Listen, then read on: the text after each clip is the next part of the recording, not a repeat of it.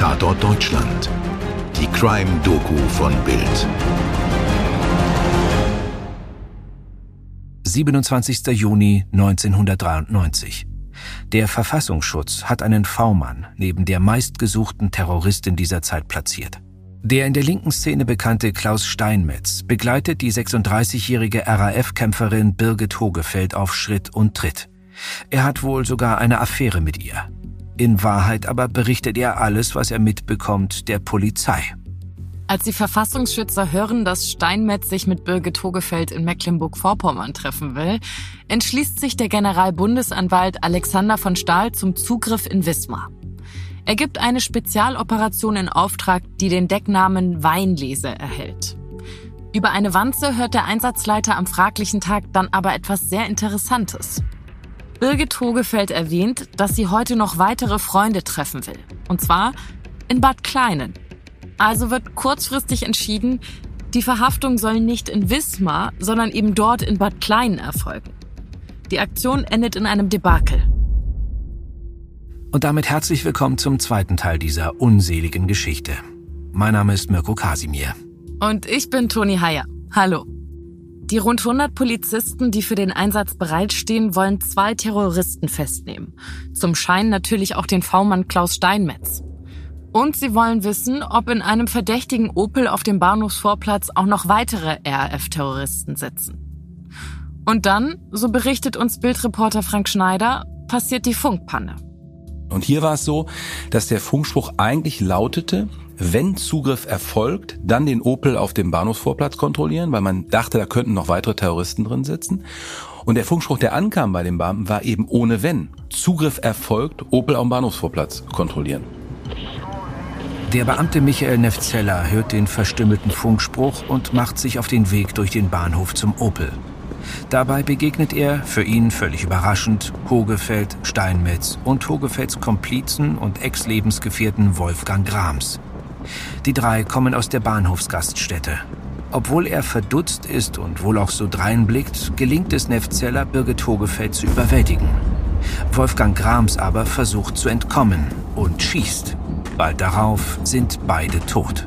Nefzeller und Grams. Der Beamte wird im Bahnhof niedergeschossen. Der Terrorist stirbt im Gleisbett. Was weiß man über die Schüsse? Bildreporter Peter Hell. Also was man weiß, ist, dass er Grams auf der Flucht nach oben die Treppe sich umgedreht hat und mehrfach gefeuert hat. Dabei ist der Beamte getroffen worden. Was man auch sagen muss, damals wurden keine Schusswesten getragen. Es war Sommer, es war sehr warm. Es gab noch gar keine flachen Westen wie heute, die man hätte vielleicht unter dem Hemd tragen können. Und mit richtigen Westen wären sie natürlich aufgefallen. Also die Beamten waren schutzlos. Grams ist nach oben abgehauen, hat sich umgedreht, geschossen und hat dabei eben diesen Beamten, den Michael Nifzeller, getroffen getroffen, tödlich dann später auch. Der ist im Krankenhaus verstorben. Und dann bei seiner Flucht ist hinter ihm hergeschossen worden, bis er dann schließlich ins Gleisbett gefallen ist. Birgit Hogefeld war fixiert am Boden.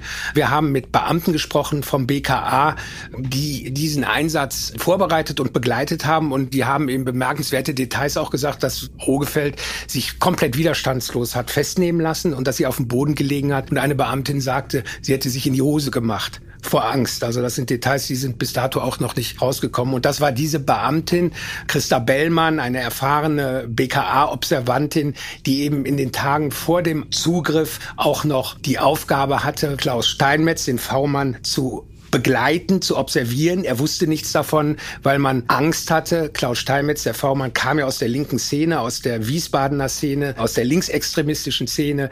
Die haben ihn ja dort äh, rekrutiert. Und Christa Bellmann hatte die Aufgabe, ihn zu observieren, zu begleiten, auch bei diesen verschiedenen Treffen, bei den Einsatzorten, wo sie waren ja vier Tage vorher schon mal in Bad Klein, damit er nicht abspringt, weil man vermutet hatte, dass Klaus Steinmetz ein falsches Spiel spielt oder vielleicht sogar Birgit Hogefeld warnt oder vielleicht sogar den ganzen Einsatz zerstören könnte. Deswegen hatte man ihm auch nichts gesagt und hatte eben Christa Bellmann ihm an die Seite gestellt, die sich eben als ältere Dame schon vier Tage vorher mit ihm in Zug gesetzt hat, in einem Blümchenkleid, völlig unauffällig. Und Steinmetz war ja ausgerüstet, das wusste er auch nicht. In seinem Laptop war ein Mikrofon und ein GPS-Sender, wo man immer wusste, wo er war. Aus dem super vorbereiteten Einsatz ist ein einziges Blutbad geworden. Ein Beamter ist ums Leben gekommen und ein Terrorist starb und kann nicht mehr zur Rechenschaft gezogen werden. Aber wie genau kam Wolfgang Grams ums Leben? Er wird auf der Flucht mehrfach getroffen. Er stürzt rücklings auf das Gleis und bleibt dort liegen. Er stirbt nach offiziellen Angaben an einem Nahschuss in die Schläfe. Schnell verkündet das Bundeskriminalamt, es habe sich um Selbstmord gehandelt. Aber eine Kioskverkäuferin auf dem Bahnsteig will gesehen haben, dass die Beamten aus nächster Nähe auf Grams schossen. Ein anonymer Polizeibeamter berichtet dem Spiegel von einem gezielten Nahschuss der GSG 9 Männer auf Grams. Außerdem hat offenbar keiner von den vielen Polizisten vor Ort wirklich gesehen, wie Grams sich selber erschoss. Im Gegenteil. Die GSG 9 Männer, die ihn verfolgten, wollen Grams in den entscheidenden Sekunden nicht im Blickfeld gehabt haben. Das Drama von Bad Kleinen beherrscht wochenlang die Schlagzeilen. Nicht nur der Tod von Grams sorgt für Widersprüche, auch der Einsatz des V-Mannes wird öffentlich diskutiert und auch wenn sich eine absichtliche Tötung des Terroristen nie beweisen lässt, der politische Schaden ist riesig. Mhm. Genug Ärger also.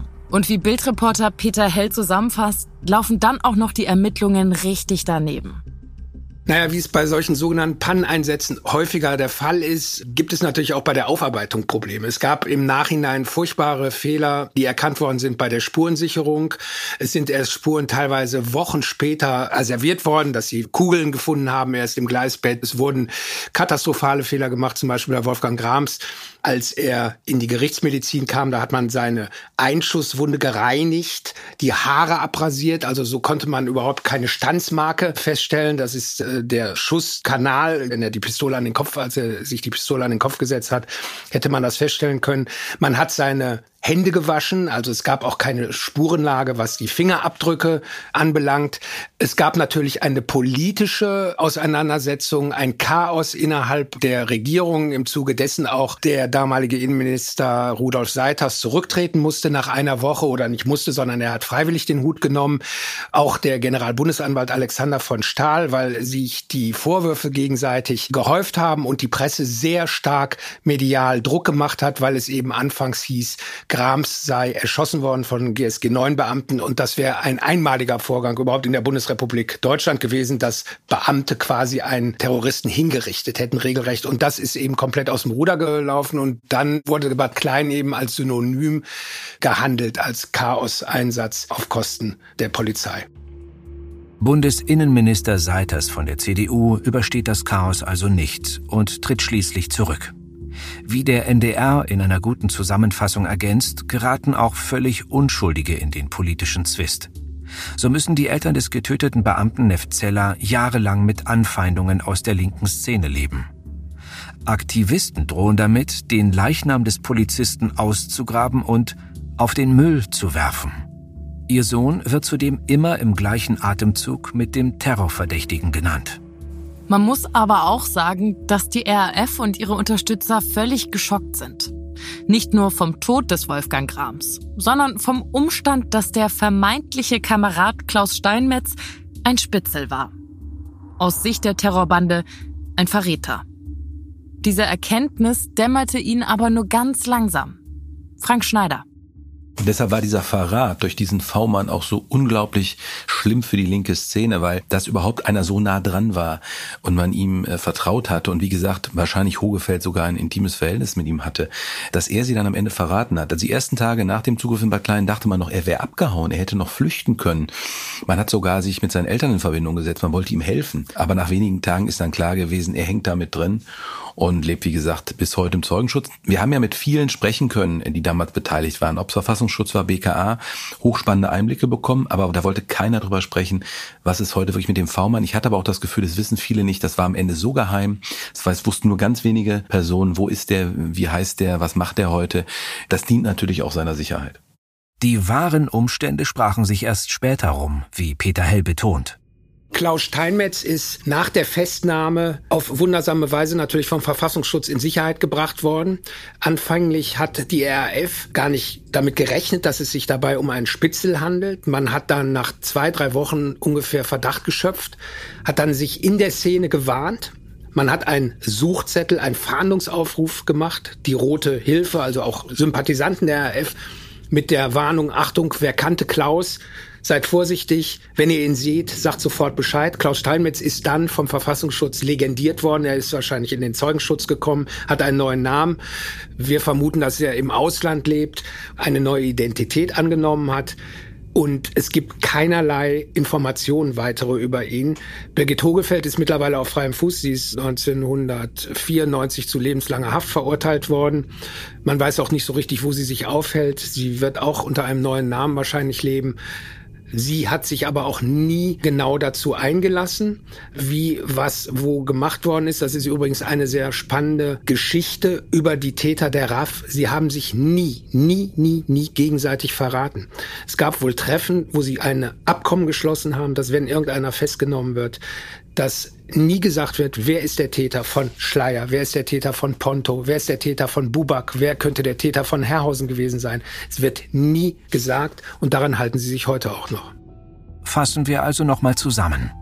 Klaus Steinmetz lebt unter falschem Namen und Polizeischutz bis heute im Ausland. Birgit Hogefeld wurde im November 1996 vom Oberlandesgericht Frankfurt am Main wegen Mordes, versuchten Mordes und Mitgliedschaft in einer terroristischen Vereinigung zu einer lebenslangen Freiheitsstrafe verurteilt. Im Juni 2011 wurde sie als letztes inhaftiertes RAF-Mitglied aus der Haft entlassen. Fünf Jahre nach dem Debakel bei der Operation Weinlese endet die Zeit des RAF-Terrors in Deutschland. Am 20. April 1998 geht bei der Nachrichtenagentur Reuters in Köln ein Schreiben ein, in dem die RAF ihre Selbstauflösung verkündet.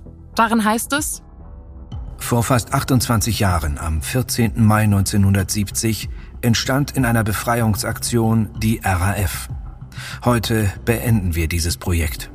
Die Stadtguerilla in Form der RAF ist nun Geschichte. Wir das sind alle, die bis zuletzt in der RAF organisiert gewesen sind. Wir tragen diesen Schritt gemeinsam. Ab jetzt sind wir wie alle anderen aus diesem Zusammenhang ehemalige Militante der RAF. Wir stehen zu unserer Geschichte.